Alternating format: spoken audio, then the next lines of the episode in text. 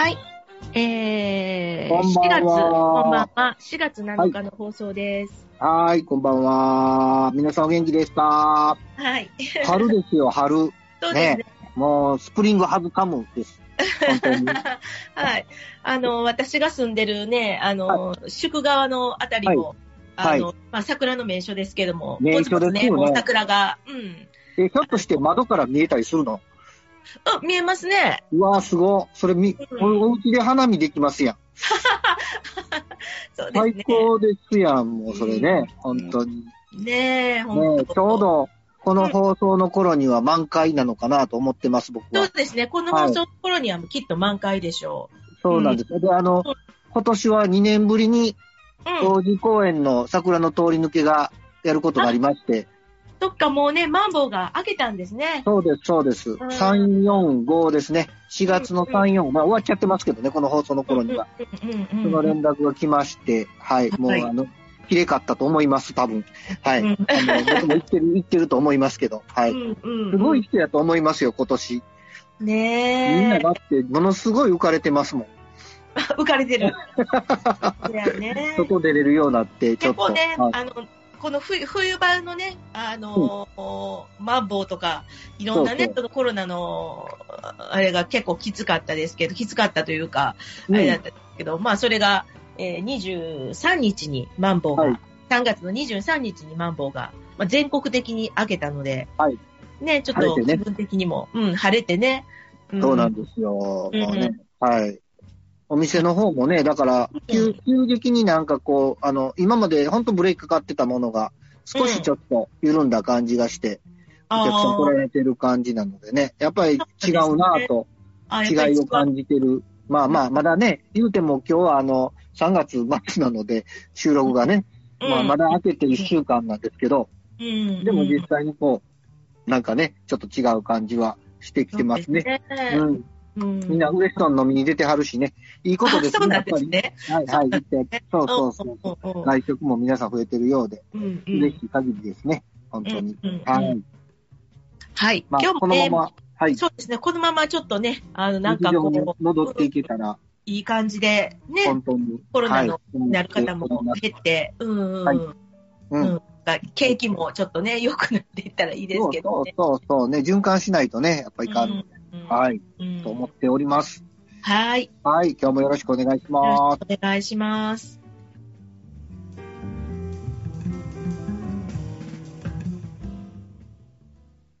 ちょっとちょっと。ここだけの話にしとってな。まさきがお伝えするビューティーパンチな情報。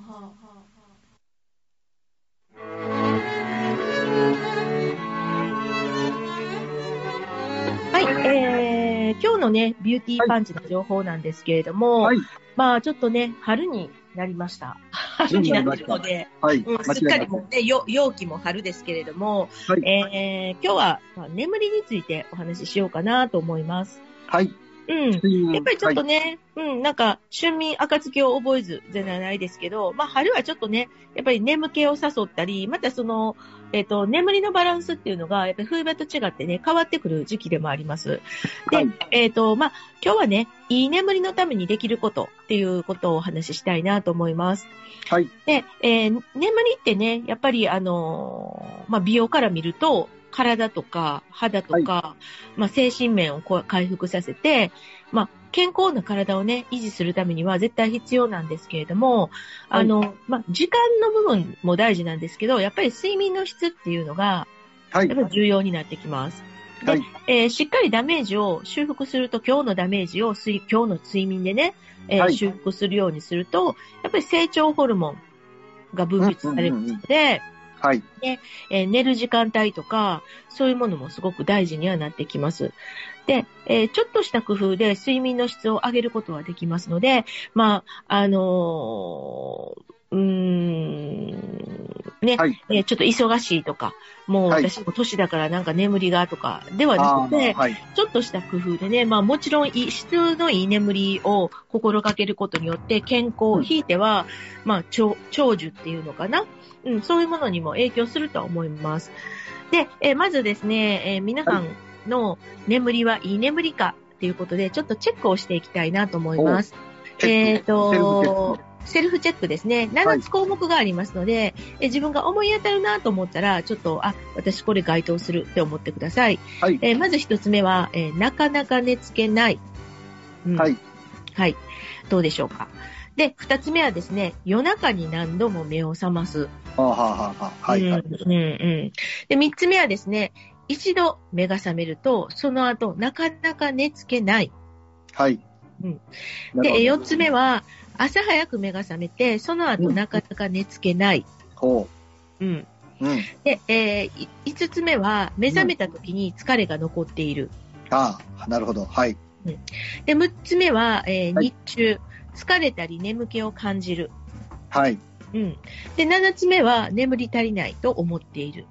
うん。ですはい。ね。まあ、はいこの一つに、どれか一つでも当てはまると、まあ、はい。睡眠に、睡眠の質がいいのは、ちょっと言い難いっていうことですなるほど。ね。なかなかこれ8つクリアするのは現代人難しいですね。難しいですよ。ですね。必ず何か引っかかりそうな気がする。うん、まあ僕もほぼ。ほぼ、ほぼほぼなかったんですけどね、僕ね、よう寝る方なんで、う寝んつ。きもいいし、あの夜中目が覚めないし、ただ最近ちょっとやっぱり朝方目覚めたら寝れ寝れないことがありますね。ありますね。私もそれ、ねそのタイプです。うんやっぱり年とともにって言っちゃいかんのでしょうけど、はい。ね。はい。はい。はいで、えっ、と、まあ、あの、まあ、眠りのためにできるね、ポイントをお伝えしたいなと思います。なんかね、あの、えー寝る時間ですね。まあ、その、10時から2時の間に寝ましょうとかって、ゴールデンタイムとかって言ってますけども、はいえっ、と、まあ、睡眠ってほら、深い眠りのノンレム睡眠っていうのと、はい浅い眠りで、うん。えー浅い眠りのレム睡眠ってありますね。ありますね。で、はい。これが交互に来るとか言われてるんですけど、はい深い眠りのノンレム睡眠っていうのは、はい体の疲れを癒すそうなんです。うんうんうんうん。うんで、浅い眠りの、うんうんそうそうそう、はい浅い眠りのうんレム睡眠っていうのは、心を癒すはい。睡眠だそうです。だから、どっちもなかったらいけないんですけどども、で、えー寝る時間で言うとね、やっぱり夜中の3時から6時は絶対寝といてほしいみたいな感じなんですね。3時から6時？ほうほう。うんはい。はい。なんでかっていうと、うんあの、まあ、例えば、よ、あの、3時までが、3時までが、えっ、と、ね、その体の深い、あの、体の疲れを癒す、はい。えーノンレム睡眠がやってくるんですよ。でもはい夜中の3時ぐらいまでだそうです。うーん。はい。だから、はいそれまでに、それまでに、例えば2時間でも、ね、あの、3時間でも、例えば夜中の12時に寝たら、3時までって3時間あるじゃないですか。はい。はい。で、この時にノンレム睡眠ってやってくるんですね。はい。うん。で、3時以降になると、から朝方になると、浅い眠りになるので、はい。えー、なので、まあ、3時までに、まあ、眠ってることっていうのが、やっぱり重要だそうですね。3時ね。うんもう夢の中ですね。うんで、はい。はいうんお仕事でね、あの夜勤の方とかは大変だと思うんですけれども、はい。うんね、逆転、逆転されてる方、やっぱりね、そういう意味では、そうですかなりね。かなり。心のことにね、やっぱりいろいろ問題が出てくるのかなとうん、思いますね。うん、ね本当。お医者さんであるとかね。はいうん。なんかね、あの、旧世紀学、まあ、占いでね、旧世紀学で見ると、はいまあ、旧世紀学ってほら、あのー十二支、十二支ってありますよね、ね、はいはいはい牛とらう。で、えもともとほら、あのー時刻、じこの時間っていうのも、はい根の刻とか牛の刻とかで、牛三つ時とかね牛三つ時とかありますね。はい言いますよでね、あのーいいのはね、まあ、旧世紀学でいいのはね、朝4時ぐらいからなんか仕事するとか、朝4時ぐらいから起きて何かするっていうのはいいと言われてるんですよ。4時。はい。うん、なんか、その12、時かぐらい。はい。うん、うん。なんかね、あの、気が、気がね、うん、気が澄んでるというか、うんうんうんうん。うんあの、気がこうクリアになってる時間帯だそうなんです。あ4時がですか？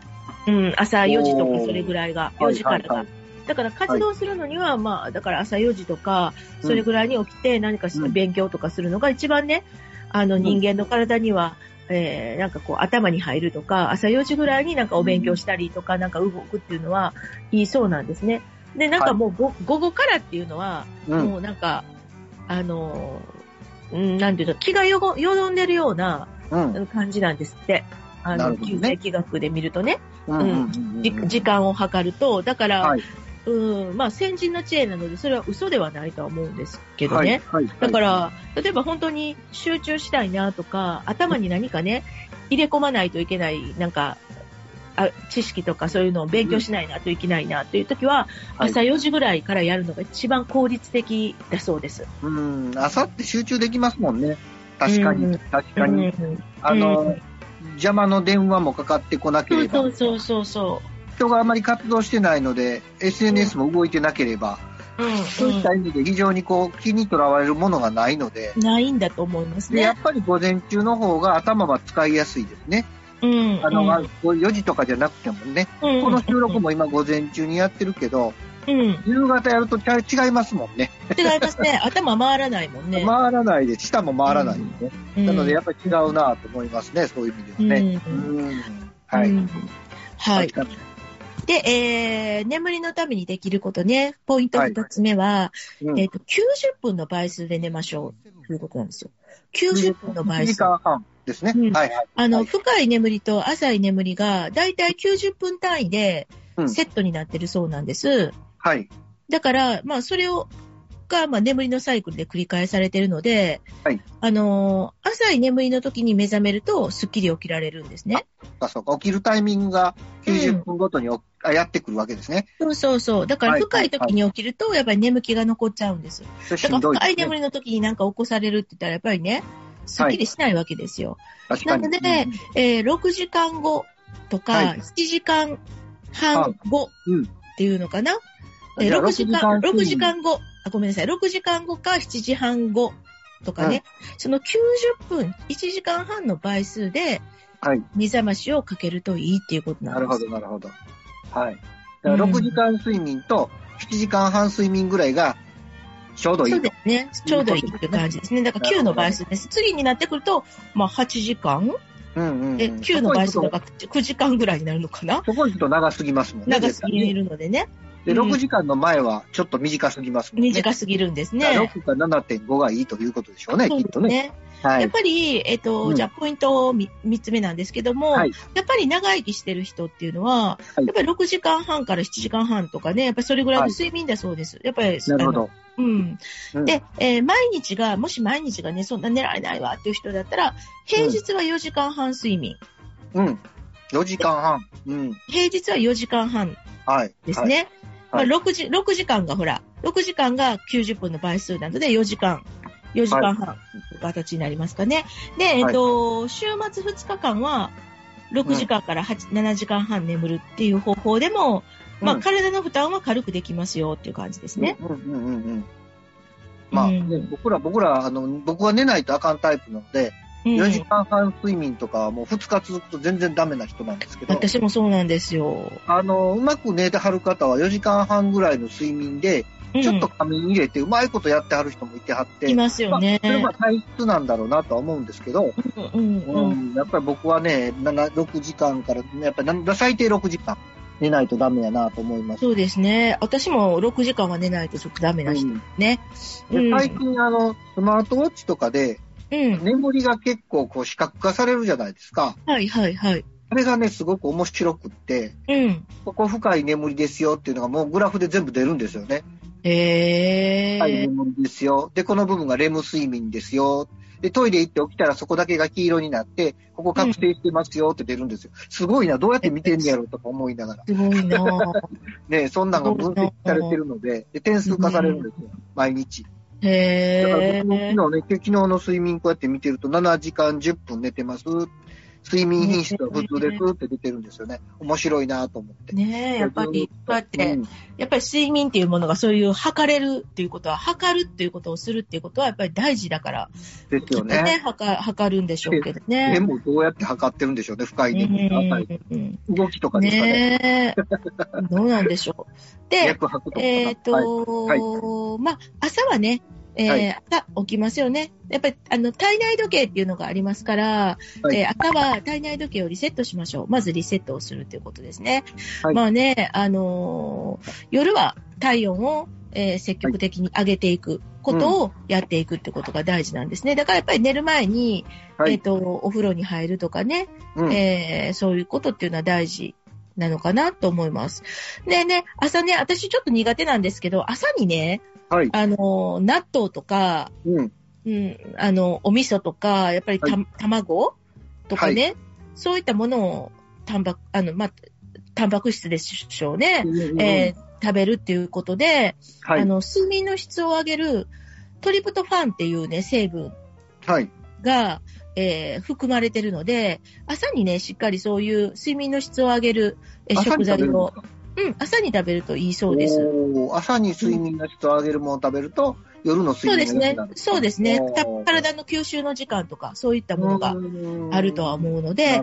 で、はいえっと、トリプトファンっていうのはどういうものに入ってるかって言ったら、まあ、せあの、よく言うね、あの、しえっと、神経伝達物質のセロトニンってありますね。で、睡眠ホルモンのメラトニンっていうものがあると思いますけども、はい。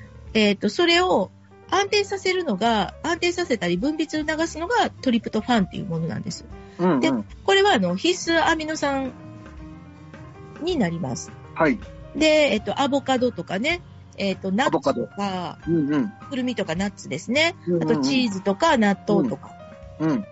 うん、あとマグロの赤身とかね、豆腐とか、そういったものに入ってるそうなんですね。はい。うん。で、えー深く眠りましょうっていう、はい。えっ、と、テクニック、うん。えーできる、誰でもできるテクニックをお伝えしたいと思います。はい。はい。八つあ、八つありますね。えっ、とですね、はい。一つ目はですね、まずパジャマに着替えましょうということなんですね。うん。あうん、やっぱりね、パジャマってね、あの、こう、吸湿とか吸う汗ん、汗、うん。汗ですね、うん。そういったものを考えられてるので、部屋着で寝るよりも、うん。やっぱり快適な眠りを誘うようにできてるそうなんです。だから私も部屋着なんですけど、へ部屋着ですけどね、パジャマで寝てないんですけど、部屋着なんですけども、うんうんうんあのーやっぱりパジャマに着替える方がいいですよ、とは言われてるそうですねな。るほど。はい。うん。で、二つ目はですね、顔の安心ゾーンを覆いましょうということで、顔に、えっ、と、布の感触とかがあると、やっぱりこう、安心感をもたらすそうなんです。だからちょっと顔に軽くね、うんあのー、布をかぶせる。まあ、毛布とか、うん例えば、うんたあのー、布団とかね。うんでうんうんえー三つ目はですね、失眠のツボをしましょうということで、失眠ってね、失う眠りとか書く、あの、はい漢字で書くツボなんですけど、足の裏のね、かかとの膨らみの中央にあるところです。かかとの中央にある、えー失眠っていうツボがあります。寝つけない時とかね、眠りが浅い時に効くツボなんですね。だから、あの、そういうところをちょっと眠りが悪いなっていう人は、ぜひかかとの真ん中の部分ですね、この失眠っていうツボを、えーしっかり押してあげてください。かかとの真ん中。はいか。かとの真ん中ですね。裏裏ですかね。はい、かかとですね。かか、うん、かかとの裏の裏側、足裏ですね。足裏の真ん中。かかとのど真ん中。ねかかとの、うん、はいど真ん中ですね。はい。で、四つ目はですね、はい声で骨を振動させて体温アップ。おお。なかなか声でね、だからね、仰向けに、そう、お布団に入って仰向けに、ねはい寝ます、寝ますよね。。はい。その時にね、骨が動かせるように、うんあーっていうか声を出したり。本人があーって。おそしたー。らね、あーって言うと、骨とか横隔膜が微振動するんですね。ちっちゃくもあの微振動します。そしたら体温がアップするそうなんですね。深深部体温、が、あのーあ、体温がアップすると、体の奥の体温が下がりやすくなって、短時間で入眠、入入眠できます。はいだからよく赤ちゃんが泣くでしょ、あはい。れ眠たい時わーって泣くじゃないですか。あれね、寝る前の、あの寝る前に必ず子供って赤ちゃん泣くでしょ、はいあれは、やっぱり、あの、深部体温を下がりやすくさせるっていう感じなんですよ。そうか。あの、泣いてんのは体温を上げてるんですね。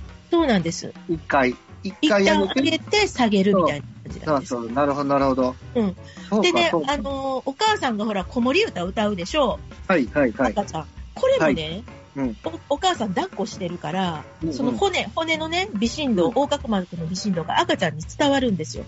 だから赤ちゃんね。眠くなるんですね。なるほど。伝えてるんですね。骨と伝え骨を当てててるんです。。そうなんです。ど。だからね、あの、ね、寝た時に、あーって言って、その大きい声出さなくていいから、あーって言ったら、うんそのやっぱり微振動して、横隔膜とかがね、えーうん微振動することで体温が一時的にアップして、そこから下がろう、下げようとしますから、はい短時間で入眠ができますよ、ということです。なるほど。うん。で、あ、と、えっ、と、5つ目はですね、抱き枕とか、今抱き枕よく売ってますけど、抱き枕とかね、ぬいぐるみとか、そういうはいはいなんか、肌触りのいいもの、ふわふわしたようなね、そういったものに、まあ、あのーこう、抱き、抱きつくというか、そうすると眠りが、まあ、誘いますよ。だから今、抱き枕ね、う売ってたりしますけどもね。あの曲がったやつとかありますよね。はい。はい。だから、やっぱりなんか、それはもう子供の頃からなんかそのお母さんのね、ち自分がちっちゃい時、赤ちゃんの時からの何か習慣的なものが、こう、うん私たちの記憶の中にあるのかもしれないです。はい。はい。でね、あの、意外なのが、えっ、と、うん。6つ目が心配事を書き出してみる。夜中、えー寝る前に心配事書くんですか？うん。なんかね、心配事で頭がいっぱいだと、眠りのスイッチが入りにくく当然なるんですね。だから、あ、の、よくお布団に入ってあれこれ考えてしまうと眠れなくなるっていうああ、のがあるんですけども、はいそれは、えっ、と、考えてるより紙に書き出して吐き出す方がスッキリします。っていうことで、そういうことですね。だからよくあの、日記を寝る前に書く人って言いますね。ああ、はい。これもね、あの、寝る前のルーティンで、あの、うん書くと、かその一日あったことを書き出すとね、はい。うん書いて、もうそのリセットする。うんうんうんうん。考えずにもうリセットするっていうことをやると、深い眠りにつきやすくなるということですね。なるほど。で、あと、はいえー、7つ目はですね、目の周りをトントン叩きましょう。軽くね、指の腹で、目の周りとか眉間とか眉,、はい眉のあたりですね、トントンと叩いて刺激すると血流がアップします。うん特に私たちまパソコンとかスマホとか目の疲れが溜まってるので、まはいぶたがね、あのーまあ、うすごく、こう、なんていうのかな、目の、目の滞りっていうのがあるわけですね。なので、えっと、目の周りをね、軽く、あの、デリケートなところなので、軽く指の肌でね、えーちょっとトントントントンってこう優しく刺激を与えると、やはり、あの、血流が良くなって、まぶたがね、こう、えー疲れが取れて、ゆっくり、うんまぶたが重たくなります。はい。うん。なので、リラックス効果もあるので、目のあの周りをトントンと軽く叩いていくと、まあ、うん深く眠れる、えー、なるほどねかなっていう。ことを言われてますね。うんで、あとはですね、えー最後は、やはり、えっ、と、部屋の温度とかうん湿度ですね。やっぱり、あの、冬、冬はね、はい。寒いですし、で、冬は乾燥しますね。あの、うん。カラカラになるので、やっぱりちょっと、えー湿度をチェックするということと、夏場もね、えー湿度が高くなったり、夏場はやっぱり暑い、ムシムシしますから、えーそういう、えー空気の循環とかね、そういう室温、湿度っていうものをちょっと調整できるようにして、えーはい。快適な眠りを、えー準備しておくっていうことが、まあ、深い、ね、眠りに、いい眠りを、えー誘うためには必要ですよっていうことなんですね。なるほど。うん。はい。眠りもなかなか深いですね。眠り深い。ううん。ねえあの、僕の知り合いにあの、睡眠専門医の先生がいらっしゃって、はい。不眠症の方とずっとこう、ね、あの、セッションさせたりしてやる方がいるんですけど、やっぱり年と、年いくごとに、この深い眠りっていうのは減っていくみたいですね。そうでしょうね。やっぱり眠りもなんか、眠るっていうことも、うん、老化があるんでしょうね、きっとねね。。で、やっぱり睡眠時間が短いと寿命は短くなるって言ってたんで、うんやっぱり皆さんね、睡眠時間をうん頑張って、頑張ってそうんですよね。うん頑張って取っていただきたいなと思いますね、僕ね。そうですねはい。はい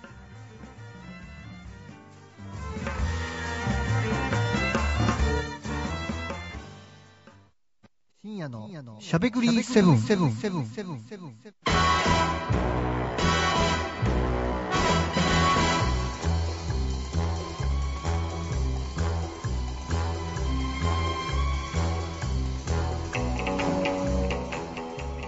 はい、こんばんは、えみちゃんでございます。春ですね。もうあれですよ。ネクタイがね、大体皆さんしてはる方も、うん。まあ、クールビズで、5月ぐらいからね、ゴールデンウィーク明けるともう、うんうんうんネクタイを外すような時期あ、が来そうなんだ。5月ぐらいからなんですね。そうなんですね。あの、うん一般的な今のクールビズの世界では、うんえー5月でスーパークールビズが始まるので、ネクタイ着用はしなくてよいということになってます。で、えっと、6月から、えー上着も着なくてよいということになってくるんですですけど、なるほど。まあ、それもね、あのー去年ぐらいに、ちょっと、あのー変わりまして、変わった？変わったけど、まあ、大体、まあ、そういうルールで流れてるんですけど、うん。去年、小泉環境大臣が、うん。あのークールビズはもう自分の判断でやってくださいと、いうようなことをおっしゃって、別にまあ、着なくてもいいし、着てもいいし、うん。ネクタイ結んでもいいし、結ばなくてもいいし、みたいな、なんや、ええ加減っていうほど半端なこと言い張ったんですけど、まあ、でも言わなあかんの？一国の大臣が。でもわざわざ逆に、逆に言うと、クールビズを決めたことがちょっと違うことでね、うん本来は自分で判断してビジネスウェアと考えることで、うんまあまあ、でも、あの、一石を投じたなと思ってます。で、やっぱり自分で選んで自分で着ていくものが正しいのでね、やっぱりそういうところを大事にしたいなと思うんですけど、うん今日はまあネクタイの小ネタでですね、ネクタイの小ネタ。うん。で、小ネタ、あのネクタイにね、うん。スリップステッチっていうのがあるんですよ。フリップステッチ。うん。スリップステッチ。うん。でね、あの、あるお客様が、エミ、私どものお店に来てですね、うん。うん。ネクタイがほどけてきたというクレームがあったんですよ。ほどけてきた？ネクタイがほどけてネきた？クタイって裏、裏で縫い合わせてますよね、こうね。表はまあ縫い目ないけど、裏返しと真ん中で縫ってますよね。うん。うん。今真ん中がほどけてきたとおっしゃるんです。あで、うんあのー見てみる、見てみさ、見させてもらって持ってきていただいてね、うん。それはいかんと。それは偉いことやということでさせていただいたんです。うん。うん。そして、えー、なんで真ん中の、確かにこの真ん中の縫い目、太い、太い方のね、ネクタイの太い方の真ん中の裏側の縫い目がほどほつれてきてるんですね。で、まあ、あの、何かしましたかっていうことを聞いたところ、まあ、あの、裏側にちょっと糸が出てたんで、うん。ちょっと切ったんですと。うん。それが悪かったんかなとはおっしゃったんですね。うん。うん。実はその切った糸がスリップステッチっていうやつなんです。ほほほはい。ほでね、ネクタイってこう裏返してもらって、まあうん、ちょっと手元にネクタイない方分かりにくいとは思うんですけど、うん。あの、裏返してもらって台剣、大きい剣の方の裏側こう開いていただくと、うん。まあ、一般的な普通の縫製のネクタイには、ピロンとそこに糸が出てるんですよ。うん。うん。うん。うん。余った糸みたいなものがね。うん。うん。あのーなんか、ほつれてるか、なんか、糸の端端っこが出てるみたいな感じで、ピロンと輪っかになった糸が出てるんですよ。うん。うん。で、それをね、切っちゃったみたいなんです。ああ。うん。うん。うん。これはスリップステッチと言いまして、実はネクタイのこの真ん中のずっと縫い目を止めてる糸の最後の端っこなんです。うん。うん。うん。でうん。あえてこれ、ネクタイの調子をとっと、ネクタイってね、実は生地バイアスで取ってるんですね。バイアスって分かりにくいと思うんですけど、そうですね。バイアスですね。うん。あの、縦横に生地があって、ネクタイって斜めに取るんですよ。うん。うん。そうですね。斜めに取ることによって、ちょっと収収縮性ができて伸びる、伸びるので、締めやすくなるんですね。うん。だけど伸びるから、普通に縫製すると、うん。糸の方が短くなって切れちゃうんですよ。うん。なるほど。なので、スリップステッチのところで余らして、調整してるんですね。おこれを余らしてるところを、ほつれやと思って、ちょんと切っちゃうと、ららそこからどんどんどんどんどんどんどんほつれていくんです。で、これね、うん、ネクタイがたたまたたまによれたりするじゃないですか。うん。そういう時は、このネクタイをテーブルの上に長く長く置いてもらって、うんうん、このスリップステッチをちょちょんちょんちょんと引っ張りながら切ると、綺麗にネクタイ整うんですよ。うん。うん。そういうためにもあるんで、うんあ、のー、糸が出てると思った時は、うん切らないようにしていただきたいなとはいいう洋服屋さんからのお願いでございました。あはい。あ、だったんですね、その方お願いでございますはい。参考になりますね。はい。はい